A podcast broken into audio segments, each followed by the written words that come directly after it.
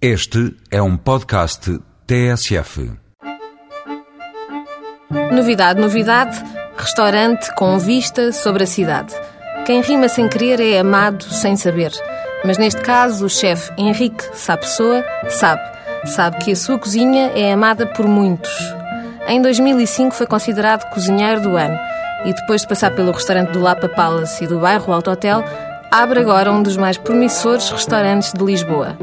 A novidade chama-se Panorama. A vista é sobre a cidade de Lisboa. A comida é assinada por Henrique e o papel de embrulho é o renovado Hotel Sheraton. O panorama, a partir do último piso do edifício mais alto da capital, é tal que, a partir dali, se vê o Oriente. Duvida? Então experimente começar esta viagem gastronómica pela salada Thai, com lâminas finas de entrecote que vem com molho agridoce, chalota frita e amendoins salgados é ver a Tailândia com outros olhos. Portugal muda de figura a partir do bacalhau alagareiro com grão e tomate seco, salada de espinafre vermelho e vinagrete morno de anchovas.